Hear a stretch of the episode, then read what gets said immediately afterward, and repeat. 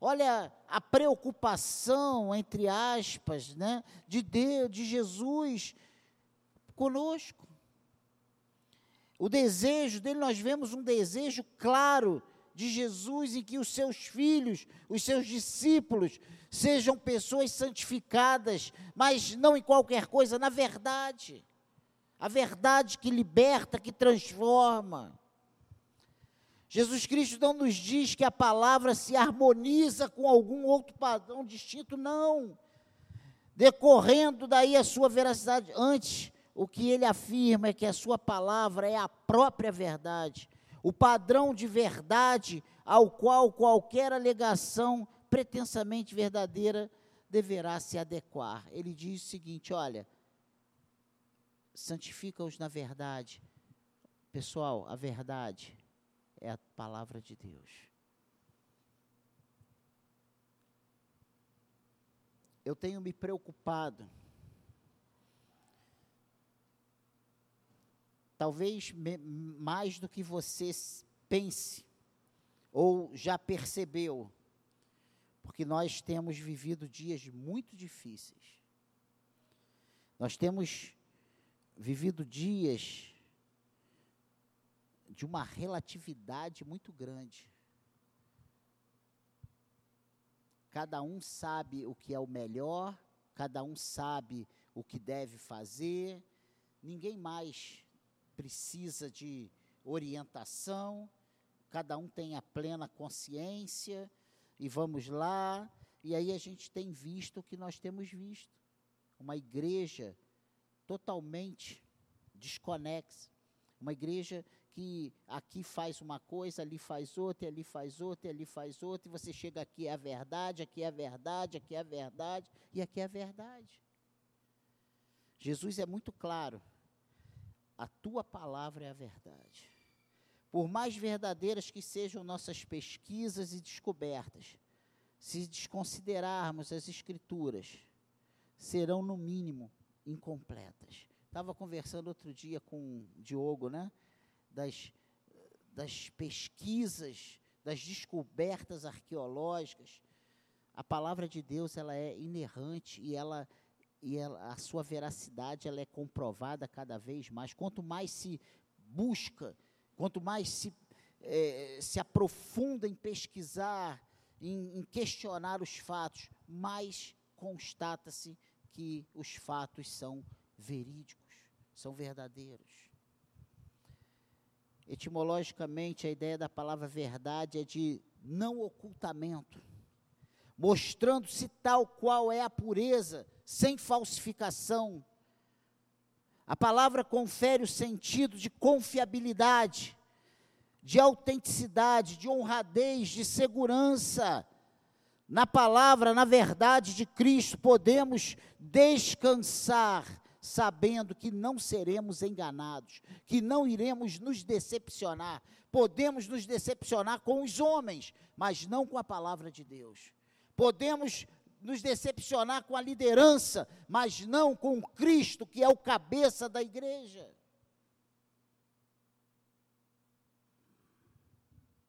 Jesus diz ao Pai que proclamou a sua palavra, a qual é a verdade. Nela não há dupla intenção, antes expressa as coisas como realmente são em sua essência. Assim, em sua oração, Jesus Cristo, em certo sentido, nos diz que a palavra de Deus é real, não apenas aparentemente. É, não é para uns e não é para outros, ela é para todos. Independente do que cremos, a verdade dele prevalecerá. E isso é um outro perigo que a humanidade tem incorrido. Ah, eu não creio desse jeito. Não é como eu creio, é como Jesus determinou que seja. É como Deus revelou a nós que seja. Porque uma das funções da palavra é revelar a Cristo. Queremos conhecer Deus, queremos conhecer Cristo, então nós precisamos mergulhar de cabeça na palavra, estudar a palavra. porque ela é a verdade que liberta.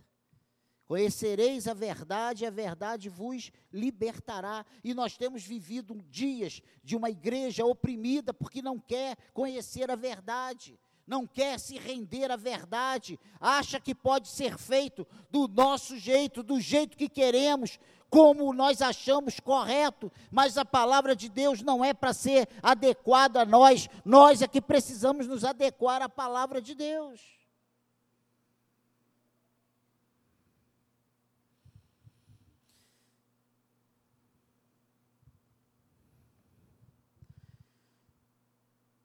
assim, em sua oração, ela, Jesus nos diz que a palavra de Deus é real, não apenas aparentemente. A palavra de Deus é a verdade absoluta. As Escrituras não são apenas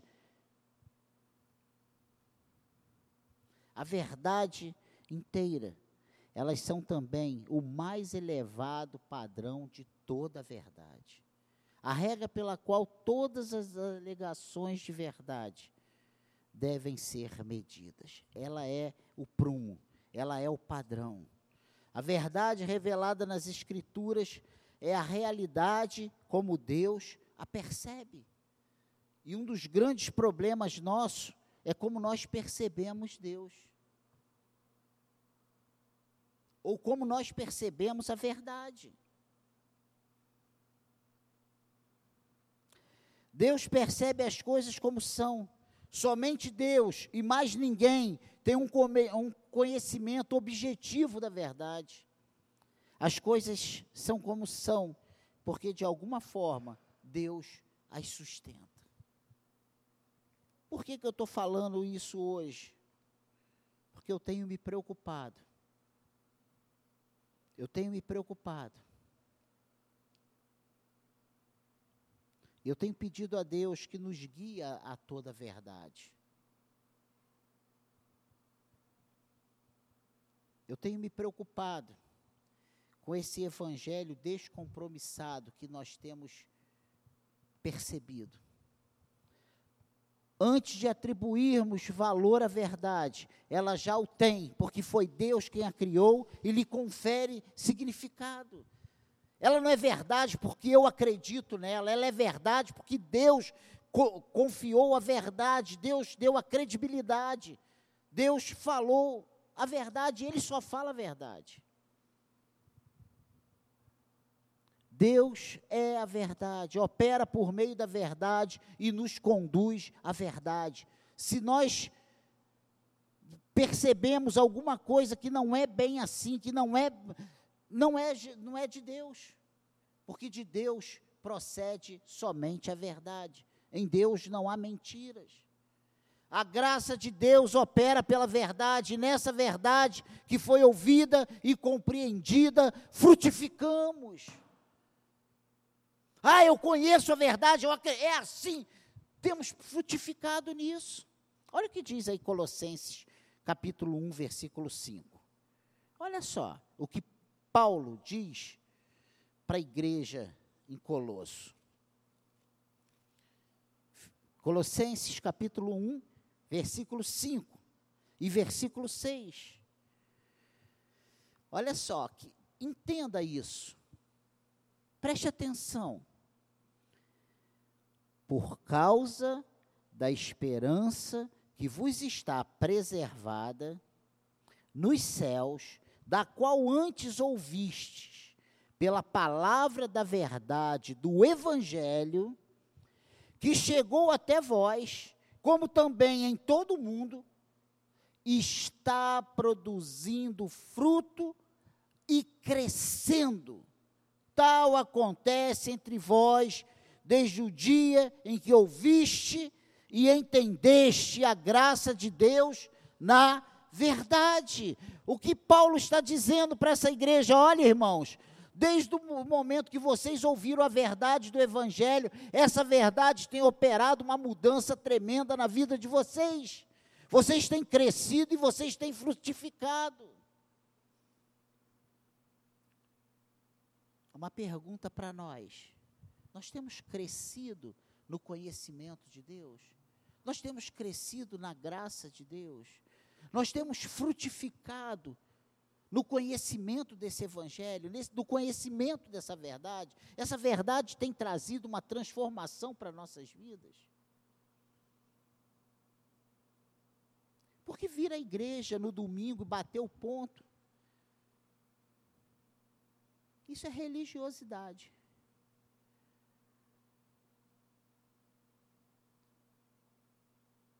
Dá o dízimo.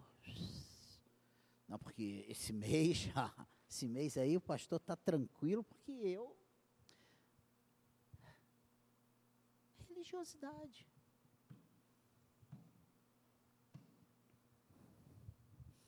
A verdade é aquilo que é consistente com a mente. A vontade, o caráter, a glória e o ser de Deus. Se não for isso, não é a verdade de Deus.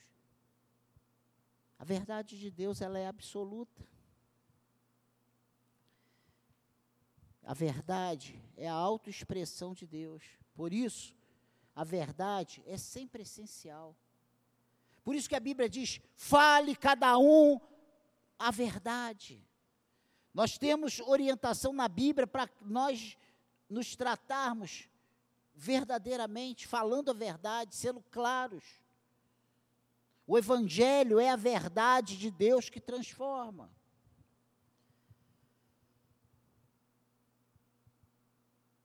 O cristianismo não se sustenta parado em aparências, em circunstâncias. Pelo contrário, ele proclama a verdade, se dispõe a ser examinado à luz da verdade.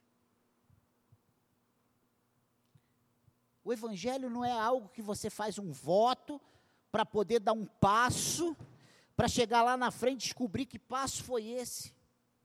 O Evangelho de Cristo, ele é claro.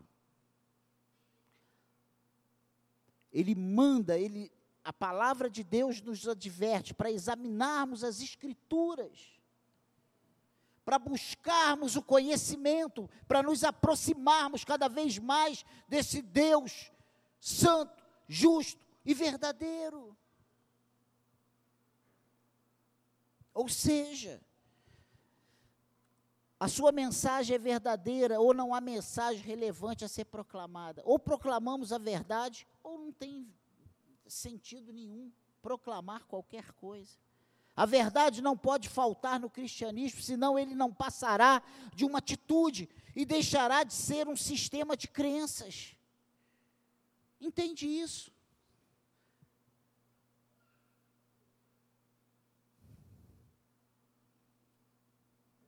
A verdade precisa ser conhecida. A situação do homem alienado de Deus é tão grave que não comporta paliativos, não comporta ficções, achismos. Nós precisamos da verdade essa verdade que transforma, essa verdade que liberta, essa verdade que nos levará para uma vida eterna, ou nos dará uma vida eterna. O propósito eterno de Deus nos fala do amor concreto de Deus, que se manifesta de forma contundente na morte e ressurreição de Cristo. Verdade absoluta. Jesus ele disse lá na última ceia, olha, agora bebê David só lá com o pai. Mas manda a gente fazer isso em memória dele. E mais, olha, porque eu vou voltar para buscar a igreja.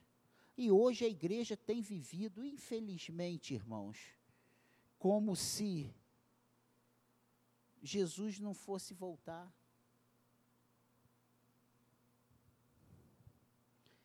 Eu tenho me preocupado muito com isso.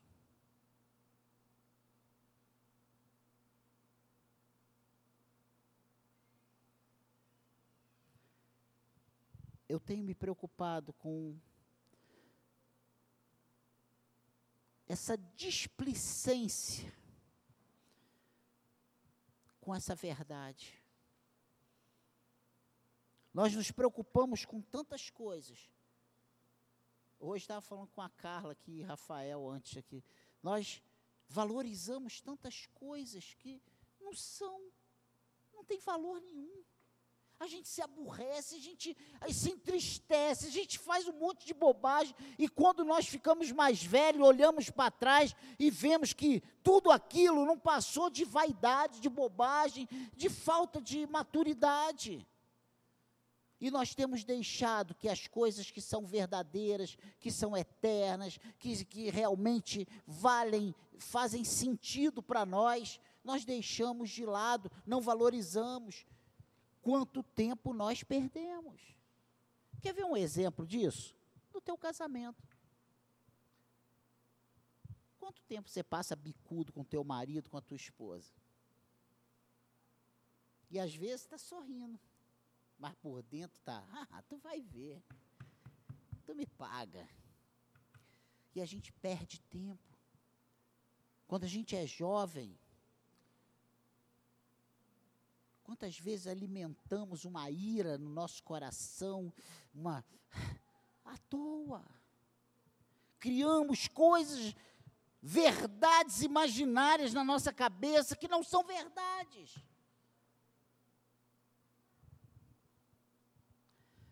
Palavra Jesus, ele preocupado, ele fala: Senhor, santifica-os na verdade. A tua palavra é a verdade. Santifica-os. Não tem como nos limparmos, nos lavarmos, tirar essa craca, essa imundícia de, de pecado, de carnalidade, longe da verdade que transforma. Queremos a libertação, queremos a limpeza, mas não queremos mergulhar na verdade que limpa. Estamos cheios de teorias, cheios de, de conhecimentos, mas não temos vida com Deus. E eu não estou dizendo que vida com Deus é estar no meio da praça, oh Senhor, porque Jesus quebrou esse conceito. Jesus veio e meteu a marreta nesses fariseus. Ele diz: Olha, para orar, tranca a porta. E o pai que vem em secreto te responderá no secreto. Você não precisa contar para ninguém que está jejuando e orando, para as pessoas te verem como crente, como espiritual. Sabe quem tem que te ver como crente espiritual? O Pai. Porque é Ele que vai te levar para a glória. Esse irmão aí que você às vezes quer impressionar, não pode acrescentar um côvado na tua vida. Essa é a realidade. A Bíblia diz que a mão direita faz, a esquerda não precisa saber. Eu não preciso pregoar, não, porque eu estou não, não posso. Não, vamos tomar café? Vamos. É, é, mas eu não posso tomar café. Não. O cara procura uma oportunidade para dizer que está jejuando, né? Oh, coisa boa. Irmãos, vamos amadurecer.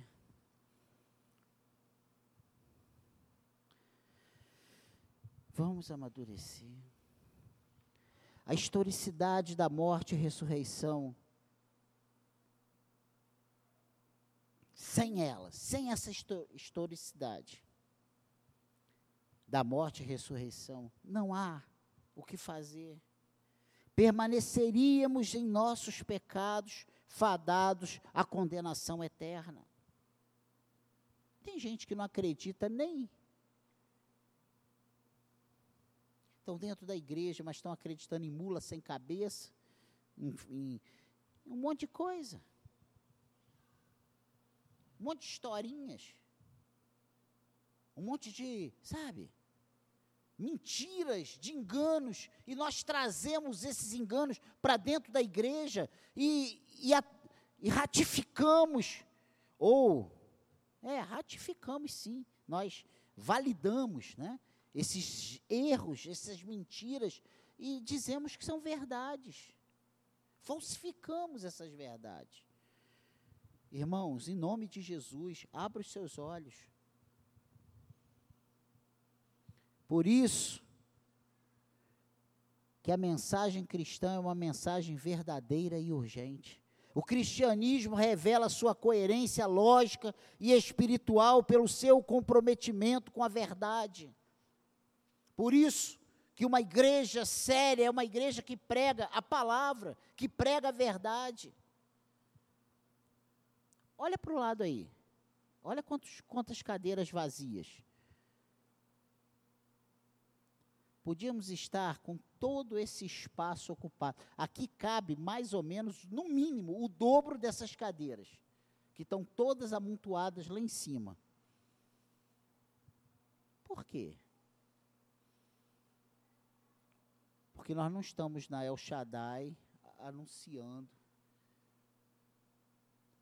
o cantor fulano de tal, o pregador renomado fulano de tal, a campanha dos sete dias, a campanha dos trezentos, que não ia nem caber trezentos aqui, nem tirando tudo. Nós temos nos proposto a pregar a verdade. A verdade muitas vezes não traz o ibope. As pessoas são mais seduzidas com a mentira do que com a verdade. Isso aí é, sabe, é uma coisa da nossa carne, da nossa natureza. Nós somos muito mais ludibriados com a mentira do que convencidos da verdade. É mais fácil, é mais gostoso a gente acreditar na mentira, na falsidade, do que a gente acreditar na verdade.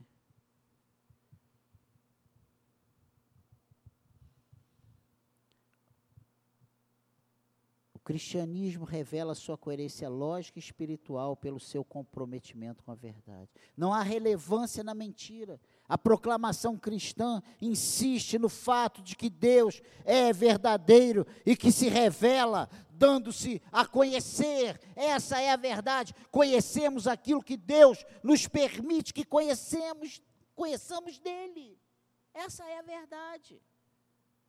E sabe aonde nós vamos conhecer Deus? Nas escrituras. As escrituras, elas enfatizam essa realidade que confere sentido a toda a nossa existência, quer aqui, quer na eternidade. Pastor, mas é tão difícil essa vida, pastor. Ai. É tão difícil.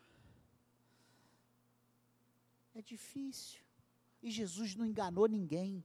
Ele foi tão franco, ele colocou as cartas na mesa com tanta clareza. Ele disse: Olha, no mundo tereis aflição. Olha, não vai ser fácil. Se eles rejeitaram a mim, imagine vocês, eles vão te rejeitar também. Se eles acham que eu sou inimigo deles, imagine o que eles vão achar de vocês. Ninguém aqui está enganado.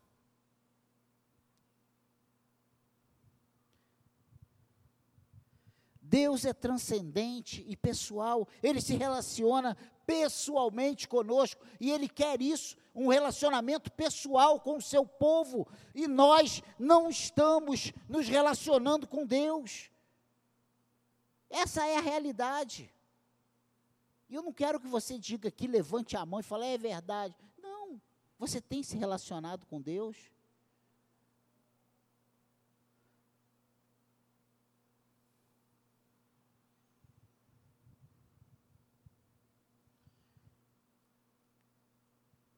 Você tem tido experiências pessoais com Deus? Ah, pastor, as suas experiências. As experiências pessoais não são para ser pregadas, são para ser vividas. Porque Deus faz comigo de um jeito e com você de outro jeito. Deus trata cada um de nós individualmente.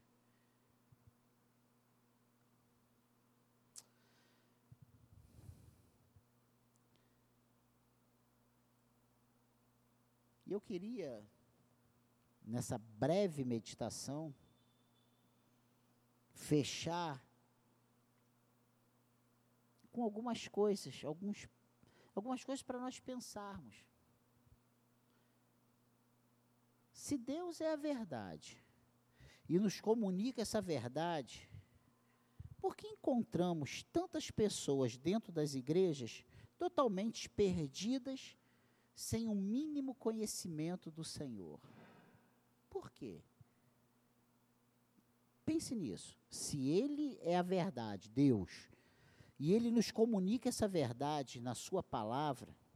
Por que encontramos tantas pessoas dentro das igrejas totalmente perdidas, sem o mínimo conhecimento do Senhor?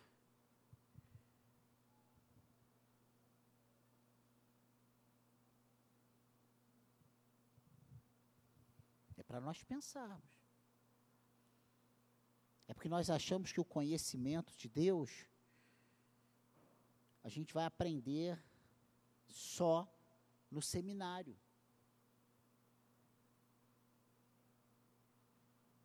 Lá nós vamos ter um óculos. Bom seria se todos estivessem valorizando o que nós temos visto aqui às segundas-feiras. Sabe quantas pessoas tem? Três, quatro. Ainda vem gente de fora. Nesses quatro. Por muitas vezes já passou no coração de desistir.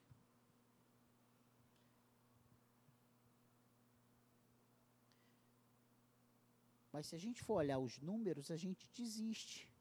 Mas se a gente for olhar o propósito de Deus, a gente persiste, porque se tiver uma alma, um querendo, já vale a pena. E não temos feito nada miraboloso. Sabe? Sobre-humano. Não, uma coisa muito simples. Mas que tenha edificado tanto a minha, quando eu, a minha vida, imagina. Tem edificado a vida de todos nós que temos vindo. Eu estou só nós reclamamos que não temos, mas não buscamos ter. Jesus diz, e olha, o que, o que Jesus mostra aqui, que quem vai nos santificar, na verdade, é Deus.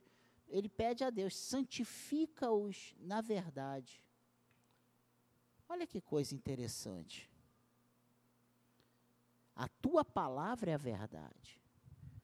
Eu entendo que quando Jesus está fazendo essa oração, ele está pedindo assim, Pai, quando eles pegarem a palavra, a minha palavra para ler, ou a tua palavra para ler, revele-se a eles, se mostre a eles, dê entendimento a eles, esclareça, tire as escamas, abra o entendimento, Pai, para que eles possam te entender, para que eles possam ouvir e realmente aplicar as suas vidas. Que eles possam ler e o teu espírito mostrar: você é esse aí. Porque quando a gente lê pensando no irmãozinho que pisou no calo, não resolveu nada, não adiantou nada. Quem tem que ler é o irmãozinho que pisou no teu calo e não pisar mais. Entende isso? Santifica-os na verdade. Para nós pensarmos, temos confundido a nossa crença em Deus com atitudes humanas. Essa é a verdade. E aí nós vamos ouvir de Deus naquele dia Senhor, mas em teu nome eu profetizei, em teu nome eu expulsei demônios, em teu nome eu curei pessoas. E Jesus vai falar: apartai-vos de mim, porque eu nunca vos conheci. Você estava dentro da igreja, mas você não tinha parte nenhuma comigo. Você era um joio, você não era um trigo.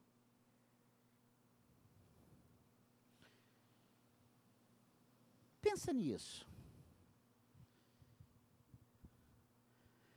Temos nos deparado com muitos religiosos se dizendo novas criaturas. Vê se não temos. E o pior, será que não somos? É para nós pensarmos.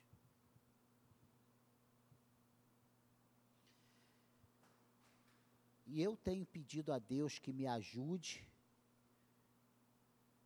porque a coisa mais fácil é eu me tornar um fariseu.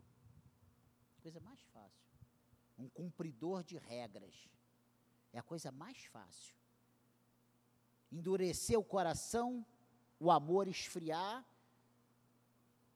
e eu começar a fazer tudo aquilo em nome de Deus, mas que só tem Daniel na história.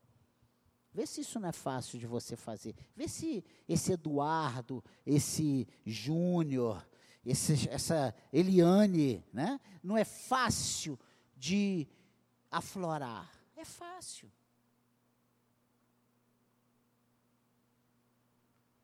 E nós autenticamos isso com a chancela de Deus falando. Vê se não é isso. É para nós pensarmos. Nós temos sido santificados na verdade, a verdade do Senhor tem nos santificado. O que é santificar na verdade? A Bíblia diz que aquele que mentia não mente mais, que adulterava não adultera mais, o que roubava não rouba mais, o que era fofoqueiro não fofoca mais. O problema todo é que às vezes a gente faz isso sem nem perceber. E quando a gente percebe, o que, que a gente tem feito para mudar?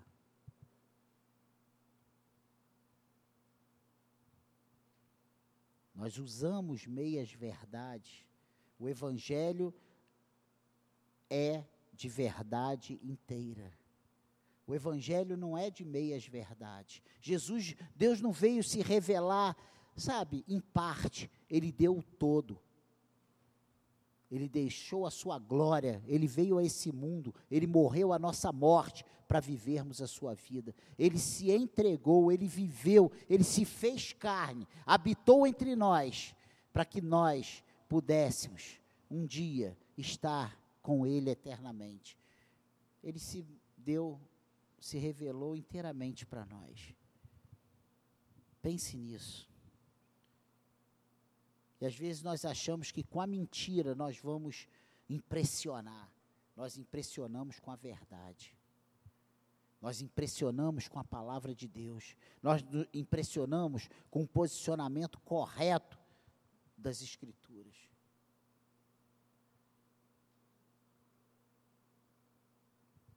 Amém, igreja? Que Deus nos ajude a conhecer cada dia mais essa verdade que liberta. Eu quero, nessa breve meditação nessa manhã, orar. Curve a sua cabeça. Senhor, nos ajude, Pai. Eu não trouxe nenhuma novidade, nenhuma mensagem como eu nunca ouvi, Pai. Não. Cansado. Estamos carecas de ouvir sobre isso, Senhor. Mas a sensação que temos é que nunca ouvimos, Senhor. porque nós temos insistido em continuar com os nossos maus hábitos. Nós temos insistido em continuar fazendo do nosso jeito. Nós temos insistido em continuar desobedecendo a tua palavra. Nós temos continuado vivendo, nós temos tá, vivendo da mesma maneira que antes. Nós não entendemos que agora nós temos um novo Senhor a nossa vida não nos pertence mais. Nós queremos fazer coisas que nos agradem. Nós queremos fazer coisas que satisfaçam a nossa vontade, o nosso ego, a nossa carne. Ah, Senhor, livra-nos desse mal. Nos ajude. Nos abençoe, Senhor. Pai querido, em nome de Jesus, tenha misericórdia de nós. Essa palavra foi para nós nessa manhã, para a minha vida. Ah, Senhor, a tua palavra é a verdade absoluta. Nos faça entender isso. Que a palavra de Deus é a verdade absoluta. Nós procuramos tantas verdades. Nós somos hoje os caçadores de verdade, Senhor e negligenciamos a verdade pura na sua essência, está bem diante de nós, Senhor. Nos ajude, nos ajude como igreja. Nós queremos, Senhor, um culto que nos transforme, que nos, sabe, que balance as nossas estruturas. Mas nós não queremos compromisso com a verdade, Senhor. Nós queremos choro, queremos uma série de coisas.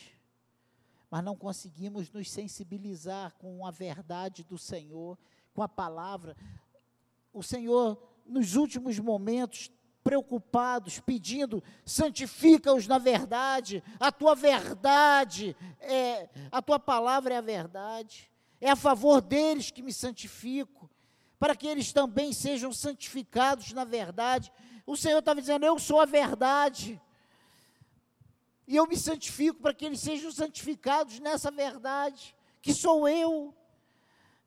Mas nós procuramos a verdade, Senhor, em lugares onde o homem pode escondê-las.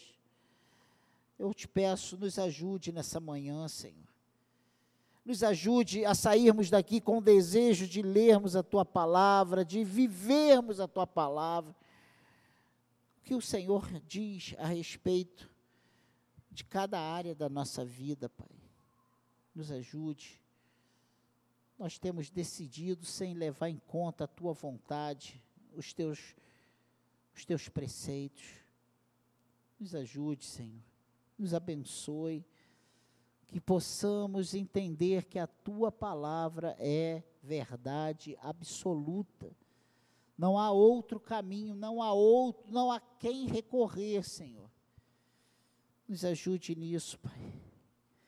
Nos ajude, Senhor. Quando o Senhor se levanta e diz: Eu sou o caminho, a verdade e a vida, e ninguém vem ao Pai senão por mim, verdade absoluta, Senhor não há outro meio, não há outro caminho.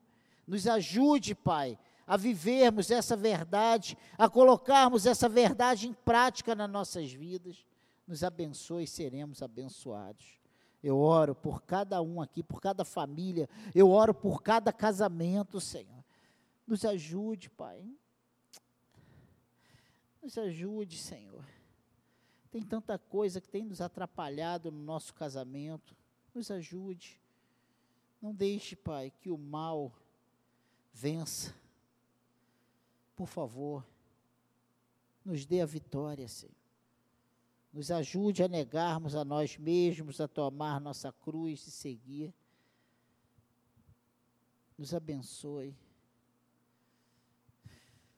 Nos ajude a sermos cristãos aqui dentro e lá fora. Que sejamos cristãos no nosso casamento, sejamos cristãos no nosso trabalho, que sejamos cristãos na nossa faculdade, no colégio, aonde pisarmos a planta dos nossos pés, nos abençoe e seremos abençoados. Amém, igreja?